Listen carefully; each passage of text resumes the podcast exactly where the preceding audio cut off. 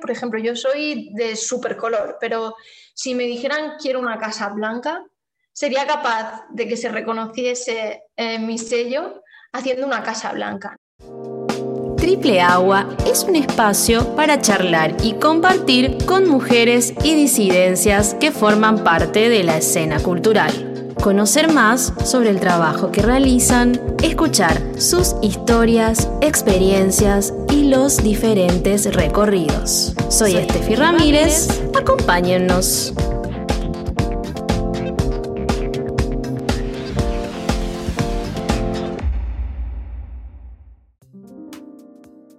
Rosana Galeán es arquitecta. Ha cursado sus estudios en la Universidad de Alicante y en la Escuela Superior de Arquitectura de Madrid. Junto a su amiga y colega Paula Vilaplana, crearon Fru Fru, grupo de arquitectura disfrutista. También se encuentra al frente de Garra Studio, arte digital y de vanguardia. Hola Rosana, bienvenida a Triple Agua. Muchísimas gracias por invitarme a, tu, a vuestro podcast, que es eh, extraordinario. Así que gracias por darnos visibilidad. ¿Cómo llega la arquitectura a tu vida? Pues bueno, la, arquitectura para mí en realidad no fue una, una vocación. Yo, bueno, de jovencita era buena estudiante, así que mm, allá por el año 2003 que yo empecé a estudiar arquitectura, cuando terminé mis primeros estudios, si estudiabas arquitectura, si llegabas a ser arquitecta, tenías como un futuro, un buen futuro asegurado. Cuando yo estaba, seguía estudiando la carrera, llegó eh, la crisis en España que, que afectó curiosamente a, la construcción y por lo tanto al rol del arquitecto o lo, que, o lo que llegaría a ser el arquitecto. De forma que cuando yo terminé la carrera, eh, mm, un, arquitecto no iba a ser una persona de bien, no iba a tener el futuro asegurado y tendría que revisar como cuál era mi papel entonces. Y, esto es algo que agradezco, ¿no? porque dio posibilidad de, encontrar mi sitio, ¿no? como qué era lo que realmente tenía dentro, mi vocación, y fue como una oportunidad en vez de un fracaso para mí personalmente. Gracias a que estudié en la Universidad de Alicante, me mudé a Alicante para estudiar allí y allí hay una escuela de arquitectura que, que abre mucho el campo de visión. Yo creo que está considerada en, España como una de las más creativas. Hacen una enseñanza como muy multidisciplinar y tocan no solo lo, la, la, parte técnica de la arquitectura, sino que la desarrollan eh, con otras disciplinas como puede ser la sociología, la filosofía, el arte, la ecología. Nos dio como una posibilidad de encontrar otros caminos para desarrollarnos profesionalmente y en mi caso para sentirme también más cómoda. Mi proyecto final de carrera, que ya lo hice en dúo, en colaboración con Paula Vilaplana, que después hablaremos como de, eh, esa segunda parte, seguramente salga en nuestra charla la conversación, que uno de nuestros objetivos de Paula y mía era ser capaces de hablar de arquitectura eh, sin utilizar ningún plano en cuanto a plano de línea acotado, sino hablar, eh, intentar explicar la arquitectura desde otros lenguajes. ¿no? Y esto nos lo permitieron en esta escuela, ¿no? porque en cualquier otra escuela de España seguramente eh, te hubieran exigido un plano de electricidad, un plano de instalaciones, un plano de... Eh, y en esta escuela nos permitieron hacer una instalación artística en la que éramos capaces de hablar de arquitectura, de innovar en arquitectura sin necesidad de recursos técnicos. ¿no? Y esto tiene más que ver con los lenguajes contemporáneos y cómo te puede entender el cliente o, cómo hay que revisar nuestras construcciones, que precisamente como ese abuso de, de, de, la construcción es lo que quizá también nos coloca un poco en la crisis a la que llegamos. ¿no? Entonces, como esa nos permite como parar y pensar cómo queremos producir arquitectura, esa reflexión.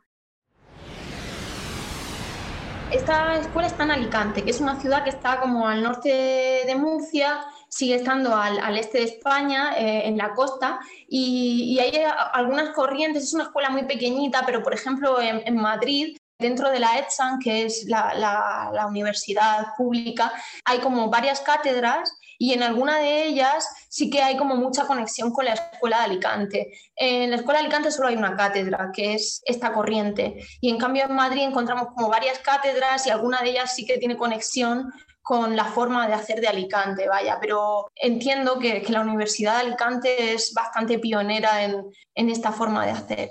Y en ese aspecto sí que creo que si me hubiera quedado aquí en Murcia, si hubiera estudiado cualquier otra cosa, sería una persona mucho más tradicional y sí que creo que mi creatividad se ha ido construyendo gracias a, estudiar arquitectura y gracias a, a, viajar, gracias a los trabajos que hemos hecho fuera de España, es crecer en mente. ¿De qué va Frufru? ¿Qué es Frufru? Frufru es eh, un colectivo de agitación cultural, pero es un colectivo muy pequeñito porque está formado por Paula Vilaplana de Miguel y yo. Paula y yo éramos compañeras de, carrera y decidimos presentarnos a un concurso de arquitectura para el diseño de, la zona VIP de un festival de música aquí en Murcia bueno, teníamos que ponernos un nombre como, como, equipo participativo y en ese momento íbamos Paula y yo viajando juntas y escuchamos en Radio 3, escuchamos eh, a nuestro locutor que explicaba lo que era frufru, que frufru es una, una onomatopeya, que es el sonido de la ropa interior, del tul, del encaje, cuando, frota entre, cuando se frota entre sí. Es una palabra de etimología francesa. Paula tiene una conexión muy, muy fuerte con, con, con el idioma francés porque ha estado viviendo en, en, París, trabajando allí, ha estudiado en el liceo francés. Además, era una palabra con connotaciones femeninas que, que nos representaba como dos mujeres que éramos y además era una palabra como que tenía simetría, que ella podía ser fru y yo podía ser fru. Entonces, pues e, en ese momento como que hubo una conexión brutal de decir, bueno, tenemos que ponernos de nombre Frufru.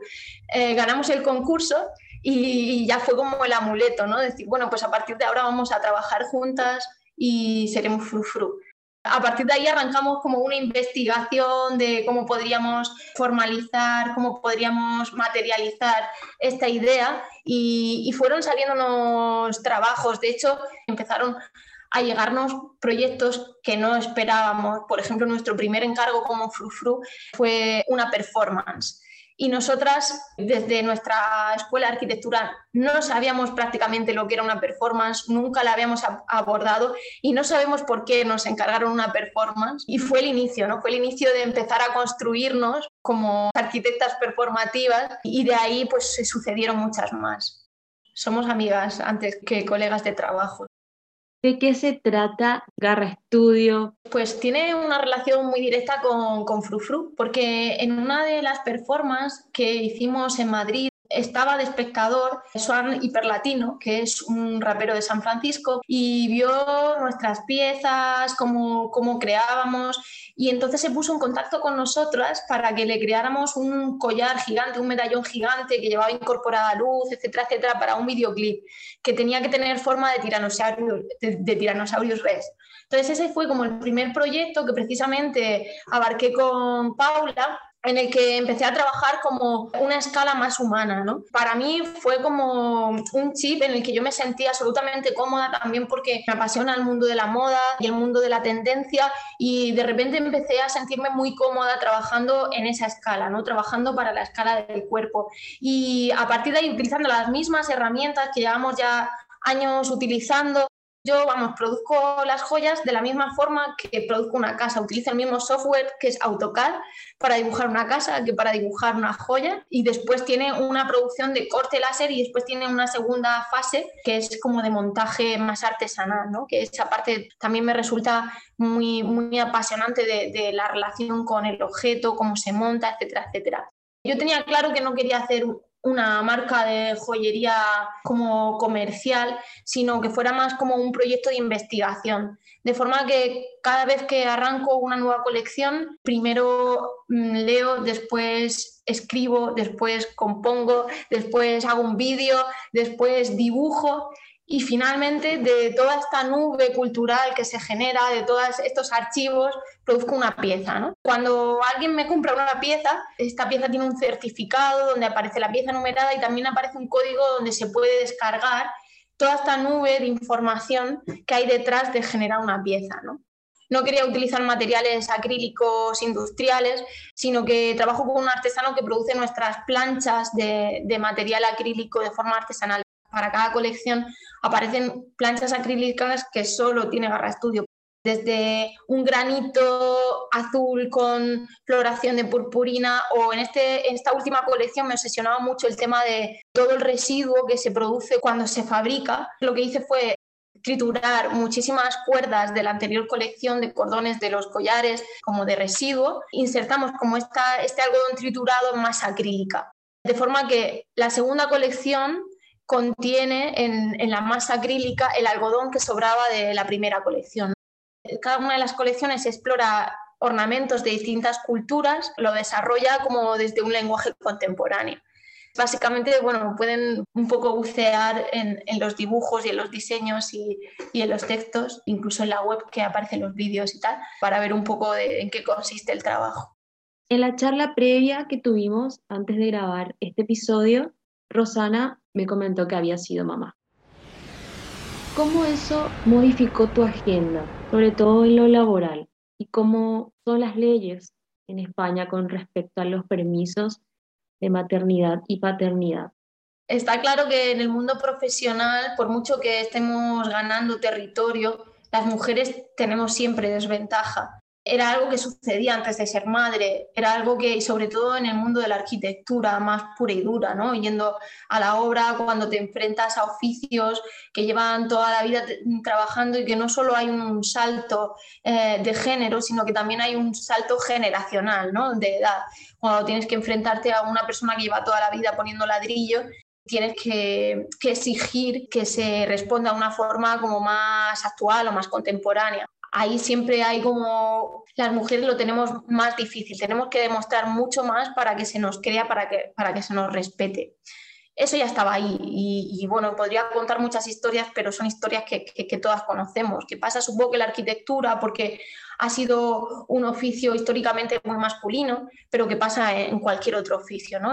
Que se nos, se nos respete tenemos que demostrar mucho más. Pero con la llegada de la maternidad, como tú dices, ha sido un shock, un shock increíble, porque la biología eh, es injusta, ¿no? Yo he optado por, por la lactancia, por, por, darle, por alimentar de mi pecho a, mi hijo. Esto lo hace todo muchísimo más complicado, ya que mi bebé tiene cinco meses y me pide cada dos horas el pecho, ¿no?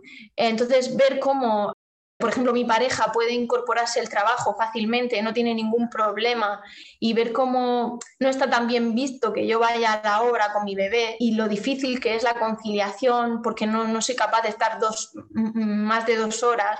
Yo tengo que parar una reunión en mitad de la obra para salirme y dar pecho a mi hijo, ¿no? Y eso no todo el mundo lo puede entender y no todo el mundo lo puede ver normal también decir que la conciliación es posible gracias a, la gente que te quiere, ¿no? A, pues, a mi madre que ha venido a la obra a acompañarme y me ha esperado en la puerta de la obra con el bebé para que yo pare, para que en cuanto el bebé llore porque tiene hambre yo pueda salir a darle el pecho, ¿no? Entonces, o, mi pareja Alejandro también ha venido a acompañarme a la obra a decir, hoy necesito que el día sea para mí, pero no, no siempre sucede, no, no siempre puede ser así de fácil. Es absolutamente necesario terceras personas que, que, te ayudan y que te apoyan y que... Pero es difícil porque cuando te sientas delante del ordenador y consigues conectar, ya te, te toca otra vez volver. Entonces es, es, complicado, es complicado, pero vamos, que no es imposible y es necesario para no dejar de ser tu persona, ¿no? Para, para no dejar de ser tú y, y, poder ser madre, poder ser buena madre, no sentirte culpable porque porque quieras seguir siendo la misma persona que eras antes de ser madre. Entonces, básicamente, esa es mi experiencia. y es igual para el padre y para la madre. Tanto el padre como la madre pueden pedir cuatro meses de baja laboral. Bien es cierto que, por ejemplo, en mi caso, en mi pareja a los, a los tres meses se incorporó al trabajo porque su, su presencia física no es tan necesaria como la mía. Entonces, mi pareja y yo, en cambio, ya han pasado mis cuatro meses y sigo teniendo que dar pecho, entonces ahora voy a tener dos meses que me cojo de excedencia, pero no son dos meses que, cubre el Estado, sino dos meses que, son necesarios, porque en realidad eh, la Asociación Mundial de, la Salud recomienda que, que la lactancia mínima son seis meses. Una vez que pasas los cuatro meses de baja laboral, tienes que sacarte leche para dársela con biberón o tienes un trabajo que te permita conciliar o tienes que coger una excedencia en tu trabajo para hacer un parón y, volver a retomar cuando hayan pasado esos dos meses, cuando ya sabes que están exentos de sueldo, es complicado. Un gusto conocer tu trabajo y un poco de tu historia. Muchísimas gracias a vosotros. Un besazo muy fuerte.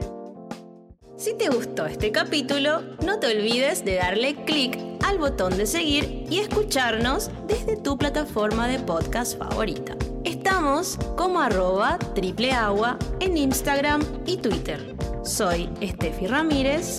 Hasta un próximo episodio.